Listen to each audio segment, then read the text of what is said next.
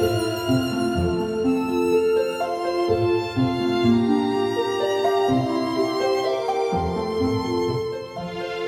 听众朋友好，欢迎收听《优活谈心事》，我是主持人炳华。今天很高兴邀请到我的好朋友大树教练，欢迎大树教练。炳华好，听众朋友们大家好。对我们上集谈到说如何建立信任感，有提到说企业呃经营的品牌的关系哈。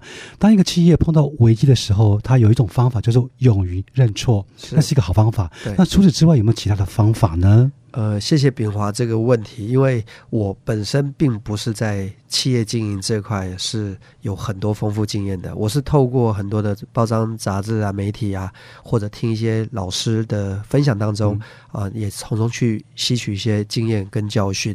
那我认为这个创业它这个过程，应该一路上都是跌跌撞撞。很少说第一次做生意就做的非常巨大的成功，都是历经了创业啦，然后可能再掉下来，再再爬起来，类似像这样。我觉得这个经历有点类似像一个人在成熟之前，可能在感情的呃路上、人际关系路上都会跌跌撞撞。那我们现在是要讲说，当我们发生这些危机或者这些事件。可能会影响到我们的信任感的时候，我们应该怎么做？我觉得我应该分享的第一个就是能不能守住那个道德的底线。哦，我们举个例子，好比说，我们如果是做食品，食品很重要，就食品安全嘛。对，就是说我可能做的好，做的不好，我的服务态度可能不好啦，或者是我的呃价格可能有点高，或者这些都是还好。可是，一旦人们发现你用的东西是假的。是不好的，是过期的，是有毒的，那就完蛋了。这时候你你怎么道歉呢？我觉得那也没什么用了。嗯，也就是说，道德底线一定要把持好，因为我觉得人们也会合情合理知道，在这个过程当中，也许会有很多不尽完善的地方。但是那个道德，如果人人们踩到那个道德的底线，其实这个时候再来讲什么拯救信任感，我觉得与其这样，不如放弃这个品牌，因为人们很难再扭转回来。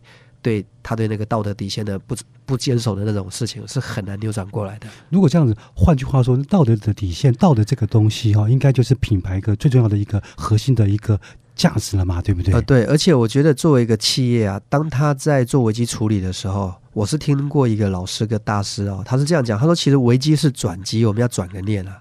危机来的时候，其实它就是一个你转机的机会。如果你处理得好。也许会透过这个危机，人们会对你更加的信任，或者万一处理不好，那不是就更糟？对，所以就是说危机就是转机。对对，呃，也确实是这样的。有时候我们呃蹲的很低，其实是为了跳得更高。那么我可以举一个例子，好比说我是做餐饮店的，那么我现在发现到有人吃完之后拉肚子了，那人们你都已经拉肚子了，那我的危机处理是啊，为了不好意思，为了道歉哈，那我再请你们回来再吃两顿。那像这样的危机处理就处理不好，我都吃到拉肚子，你再请我回去吃两顿，我哪敢回去？我哪敢回去啊？对，所以这样子就会让消费者视为这是一种比较没有诚意的道歉。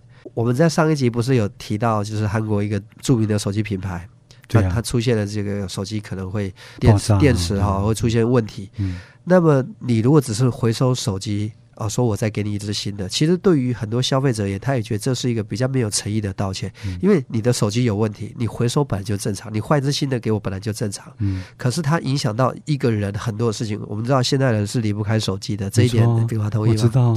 你可能有行事历啊，有通讯录啦，有很多通联记录啊，还有很多的记忆、回忆、照片啊，都在手机里面。那如果这只手机是有问题的，那如果这只手机坏掉了，或者是故障了。资料是救不回来的，或者在整个资料转换过程中是遗失的。其实它不是很单纯的，就是我东西还给你。它对我这个生活影响太大了，对它造成一个人生活一连串的不不便、不不方便。那么你是否能够感受到消费者对这种不方便的那种辛苦？那你是否愿意给人家什么样的一个补偿？代表我是够有诚意，想要来解决这个问题的。但听起来，当然这个并不是要批评那个对方，就说听起来感觉上这个这个大厂牌的手机哦，听起来感觉说比较没有这么真的很好的处理危机的方式嘛。我也知道韩国是一个好像是以儒家为主的一个国家，对不对？哦，是对。哎，说到这个啊，那刚刚好，我们就在这个把话题啊顺水推舟的聊一下啊。其实确实，呃，目前我们现在会遇到。一个事情就是说，他小至个人，大至这个国家社会哈，然后到公司经营管理，其实他永远都牵扯到，就是当你遇到事件的时候，你到底要怎么去呃，给别人一种感觉，就是我值得可以被信任。那就您刚才说的，其实韩国一直是很推崇儒家文化的。对，那因为我在看报章杂志，他们也说啦，他们也觉得孔子跟他们关系很好啊。嗯呃，这个他们也过端午节啊。那我看一些这个资料上是写说，这个韩国很多的文化是从明朝开始就承袭着这个明朝一连串的作风，包含他的连续剧《大长今》哦这个对应该听过啊、对，也是不断的在这个推崇这个医德啊，啊、嗯也人心仁术啊，道德这一类的啊，所以我倒觉得确实是一个。呃，一个照理说，他应该是要把事情做得更好，但是我有时候我们看他反映起，在他处理危机事件的时候，好像似乎没有把儒家的我精神或者中华传统这种呃这个这个这个层面拿出来，是有点比较可惜的地方。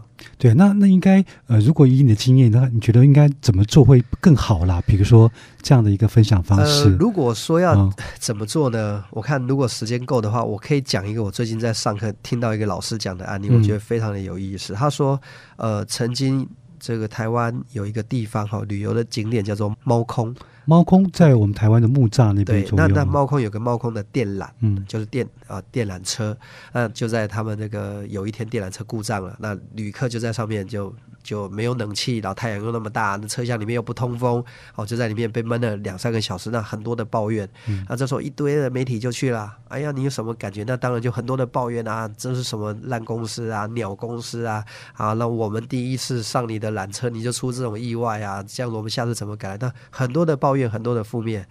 那那他们一路问一路问，都问问了很多人，但是都没有一个人出来做一个危机处理，就是没有一个人给一个消费者一种说法，让这个事件是可以被转还的，嗯是可以被变接成变成转机就对了变成，转机。嗯那于是这个大师呢，他就讲了，他说：“哎呀，如果是我的话，我会这么做，我就会让那个被关在那个被困在缆车上的这这些个观众呢，他们可以终身来猫空这个地方旅游，不用门票。哦，因因为他说为什么这么讲？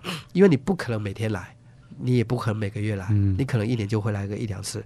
可是因为这个事件，它本来是负面事件，可是对于这些受害者而言，他反而变成一个我很愿意跟别人宣传。你看我去一个地方旅游，虽然我困在上面，可是我现在变成那个地方的终身会员，我以后。VIP 耶，对我以后哦去那个地方再也不用花钱了，他反而是做正面的口碑，觉得他很有诚意，那而且而且这个还能造成一些舆论啊，或者造成一些良好的回想。总之，我觉得这故事听起来蛮有意思，可以给冰华参考。哇，这个非常受用，就是危机变成转移的一个非常好的一个的故事。哇，我们时间又到了哈，那今天非常谢谢大老树教练的分享，非常精彩。